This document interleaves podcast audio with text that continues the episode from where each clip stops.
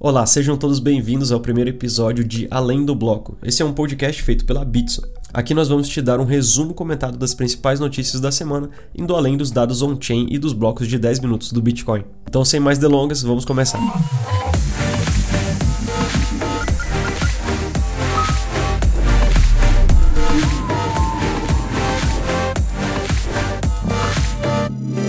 Olá, eu sou o Tim Balabucha e eu tô bem animado em trazer para você esse primeiro episódio de Além do Bloco. E antes de irmos para as notícias, deixa eu passar para vocês alguns dos números de mercados atualizados. Hoje, dia 28 de janeiro, o Bitcoin está com uma queda nessa última semana de mais de 4%, com seu preço aí a 37 mil dólares, um pouco mais de 37 mil dólares. O Ethereum, a segunda maior cripto em capitalização de mercado, também segue em queda com um pouco mais de 13% e com seu preço aí a pouco mais de 2.400 dólares. Cardano também segue em queda, com uma queda de mais de 14%. E também temos Solana, que está sofrendo bastante com esse movimento de queda de todo o mercado, com uma queda de mais de 25%. Vale lembrar que todo esse movimento de queda não é exclusividade das criptomoedas, a gente vai notar quedas em diversas outras indústrias. Uma prova disso é que a correlação de um mês do Bitcoin com o SP 500 e a Nasdaq, por exemplo, está se aproximando de níveis recordes. Mas vamos para as notícias da semana aqui. Uma das notícias que tem marcado a semana são as tensões envolvendo a Rússia. E uma dessas notícias que mais tem chamado a atenção é a possibilidade da Rússia banir criptomoedas em geral. A diretora do Banco Central da Rússia apontou diversas possibilidades de riscos para as criptomoedas e deu a entender que a Rússia pretendia banir as criptomoedas do país.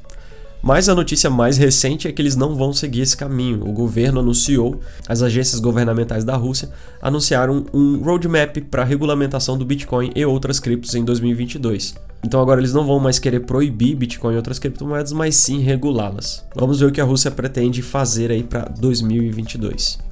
Próxima notícia, saindo um pouco do universo dos Bitcoins e indo para NFTs, o Twitter está lançando o famoso Twitter Blue. Essa é uma assinatura mensal que eles vão oferecer para os clientes mais fiéis com alguns recursos exclusivos. Entre esses recursos, uh, tem algumas coisas interessantes, como artigos sem anúncios, é, pastas para salvar itens, ícones personalizados, temas, entre outras coisas. Mas o recurso que mais está chamando a atenção é a possibilidade dos usuários colocarem um NFT na foto de perfil e essa foto ser verificada.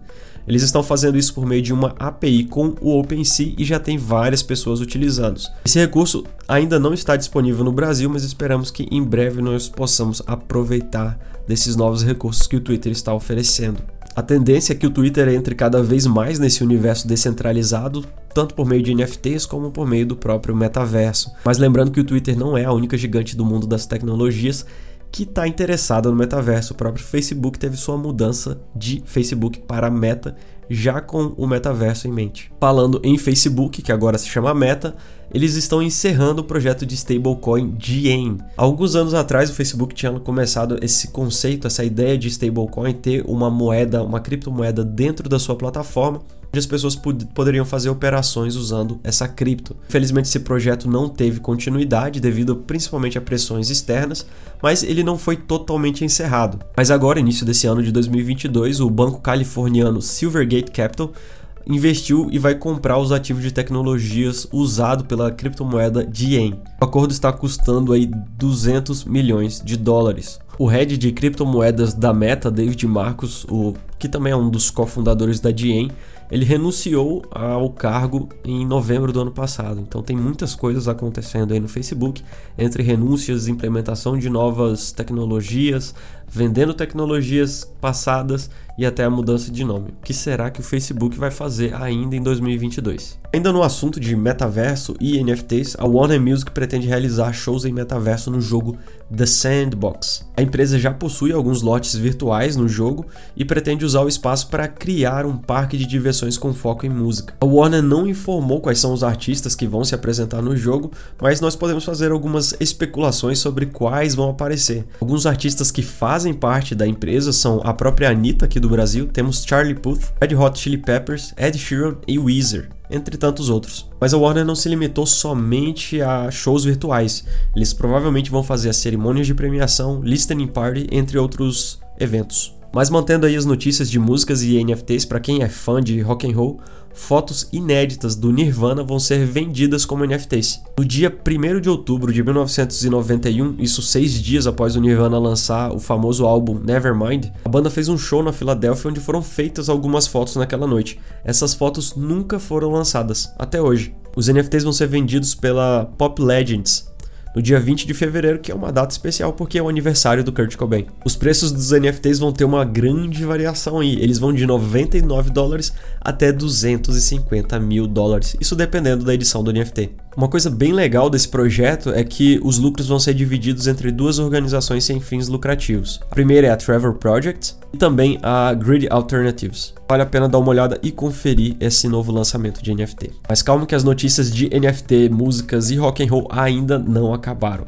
Itens raros dos Beatles e do John Lennon serão vendidos como NFTs. O filho mais novo do John Lennon, o Julian, está vendendo diversos itens históricos da sua coleção pessoal. Várias coisas vão ser transformadas em NFTs. Entre eles, uma é a capa preta vestida pelo seu pai, John Lennon, no filme Help. E o que eu acredito ser o mais legal, as notas manuscritas é, do clássico Hey Jude dos Beatles. A expectativa é que as notas escritas à mão pelo Paul McCartney sejam o item mais caro do leilão. O lance inicial vai começar nos 30 mil dólares. Lembrando também que parte das arrecadações vão ser destinadas à The White Feeder Foundation, também é do Julian Lennon. O leilão está previsto para acontecer agora, dia 7 de fevereiro. Saindo agora do universo da música e indo para moda. A Prada e a Adidas estão entrando no metaverso, lançando uma coleção de NFTs de luxo na Polygon. Essas duas marcas elas estão tentando se aproximar cada vez mais do metaverso e explorar mais essa tecnologia usando peças digitais e exclusivas. A Prada, que é uma das maiores marcas de mercado de luxo, e a Adidas, que é a gigante de sportwear, que recentemente anunciou sua entrada no metaverso, eles lançaram um NFT. As duas agora se juntaram para lançar esse token não fungível que vai ser feito na Polygon. Algo que é interessante, o projeto vai permitir que os fãs contribuam com seus próprios designs. Uma pergunta interessante é por que, que a Prada e a Adidas estão lançando essa coleção na Polygon. Para quem não sabe, a Polygon ela é uma solução em segunda camada na Ethereum. O que, que isso quer dizer? Lançar NFTs na Ethereum é muito caro. Tanto o custo para criar os NFTs, para participar dos leilões, para comprar ou vender NFTs, sai muito caro e não é acessível para a grande maioria das pessoas. A Polygon, por outro lado, ela está atrelada ao Ethereum, porém seus custos de transação são muito mais baratos. Então, mintar o NFT e fazer todas essas outras transações dentro da Polygon vai ser muito mais acessível. Interessante notar que a Prada e a Adidas provavelmente estão pensando na acessibilidade e que essa seja uma coleção que seja que essa seja uma coleção que alcance mais pessoas. Lembrando que o token da Polygon é a Matic e ela também está disponível aqui na Bitso. Basta acessar bit.so/br. Lembrando que temos outras diversas marcas que também estão planejando ou já entraram no metaverso. A Crocs, por exemplo, apresentou um pedido de marca registrada em 11 de janeiro que pretende expandir a sua marca para o mundo dos NFTs. A Gap anunciou que se uniu à Interpop para lançar sua primeira coleção na blockchain da Tesos. A Dolce Gabbana, por outro lado, já lançou sua coleção de NFTs e arrecadou aí mais de 5 milhões e meio de dólares em apenas uma venda. A gente pode notar grandes empresas, grandes corporações agora estão entrando no metaverso. Quais outras empresas ainda faltam entrar ou você acha que vão entrar aqui no metaverso em 2022? Mas não são só marcas de moda que estão interessadas em entrar no metaverso. O próprio YouTube já quer adicionar um recurso de NFT para ajudar seus criadores. A CEO do YouTube disse o seguinte: ano passado, no mundo cripto, os tokens não fungíveis, os NFTs, e até as organizações autônomas descentralizadas destacaram uma oportunidade anteriormente inimaginável de aumentar a conexão entre criadores e seus fãs. Estamos sempre focados em expandir o ecossistema do YouTube para ajudar criadores a capitalizar as tecnologias emergentes, incluindo coisas como NFTs enquanto continuamos a fortalecer e aprimorar as experiências que os criadores e fãs têm no YouTube. Com certeza o YouTube está vendo uma ótima oportunidade de integração entre os consumidores de conteúdo e os criadores de conteúdo. Vai ser muito interessante ver a adesão do YouTube com relação aos NFTs, porque o YouTube ele é uma empresa centralizada. Vai ser interessante ver como eles vão fazer essa integração com os NFTs, levando em conta que você é dono dos seus NFTs, né? Por exemplo, sua conta no YouTube, seu canal no YouTube, ele é do YouTube, por mais que ele seja seu em partes e o acesso seja, seja seu, eles ainda tem todo o controle sobre o que pode ou não ser publicado. Com relação aos, aos NFTs, se eles forem feitos em uma blockchain, o YouTube, em teoria, não teria total controle sobre eles. O que eu estou mais curioso para saber é que se eles forem usar uma blockchain, qual blockchain eles vão usar? Indo para a próxima notícia. NFTs ainda são uma tecnologia extremamente nova e ainda estamos sujeitos a alguns erros e adaptações conforme o decorrer dessa jornada que a gente se encontra. Um erro recente que aconteceu no OpenSea, que é um marketplace de NFTs, permitiu que pelo menos três hackers comprassem NFTs raros com um grande desconto. Coleções famosas como Bored Ape Yacht Club, Mutant Ape Yacht Club, CyberKongs, Cool Cats foram afetadas. Aparentemente todo mundo quer entrar no metaverso, inclusive até o próprio UFC diz que vai realizar lutas no metaverso. Segundo Dana White, ele disse o seguinte: "Estamos querendo fazer uma luta no metaverso, estamos trabalhando nisso há algum tempo." Seja uma luta ao vivo, uma luta real que ocorre dentro do metaverso. Interessante notar isso porque eles ainda não sabem exatamente como que eles vão fazer isso, mas eles querem fazer uma luta no metaverso. Eles ainda estão decidindo se vão usar óculos virtuais, como que vai ser a, o assento, a compra de ingressos e toda essa interação. É legal ver essa interação das grandes empresas porque não tem nada definido, não há uma regra sobre como o metaverso, sobre como os NFTs devem ou não funcionar. Tudo isso está sendo descoberto agora e todas essas possibilidades estão sendo exploradas enquanto nós assistimos tudo isso. Independente de como vai ser essa luta de fato, eu acho que vai ser interessante presenciar esse evento. Ok, voltando para o Bitcoin, a MicroStrategy afirma que pretende continuar comprando Bitcoin independentemente dessa queda. Quem não sabe, a MicroStrategy é uma famosa empresa americana de software. E apesar da grande queda do Bitcoin de 48%, se a gente levar o pico que ele chegou no ano passado, a empresa continua bullish no Bitcoin.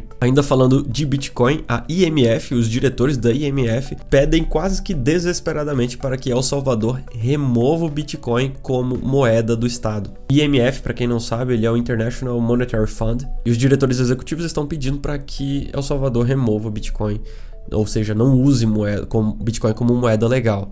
E o motivo disso que eles estão apresentando é que isso pode afetar a estabilidade financeira, a integridade financeira e eles estão preocupados com os consumidores. A pergunta é: El Salvador vai atender a esse pedido ou não? Eu acredito que não, principalmente depois que o próprio presidente Nayib Bukele fez uma piada com eles no Twitter. Ele fez um meme usando os personagens do Homer Simpson, dando a entender que ele não vai deixar de usar Bitcoin como moeda. E além disso, eles continuam comprando Bitcoin mesmo nessa queda. Ainda falando de países e regulamentação de Bitcoin, a administração do governo norte-americano, que está sob o comando do Biden, está trabalhando em um relatório ainda para esse mês de fevereiro com o objetivo de apresentar oportunidades e riscos dos ativos digitais como criptomoedas. Já se sabe que as agências federais norte-americanas já estudam ou fornecem orientações regulatórias sobre o setor de ativos digitais há anos. A ideia é colocar a Casa Branca em um papel central na supervisão de esforços para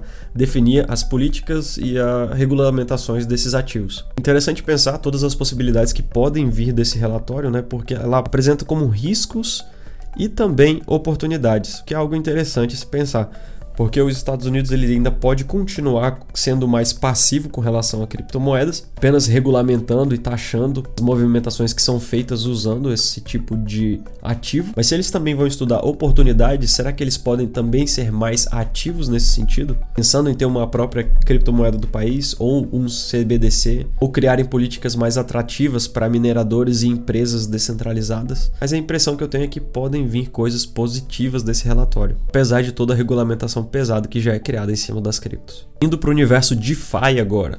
Uma ponte criada entre a Ethereum e a BSC foi hackeada com 80 milhões de dólares.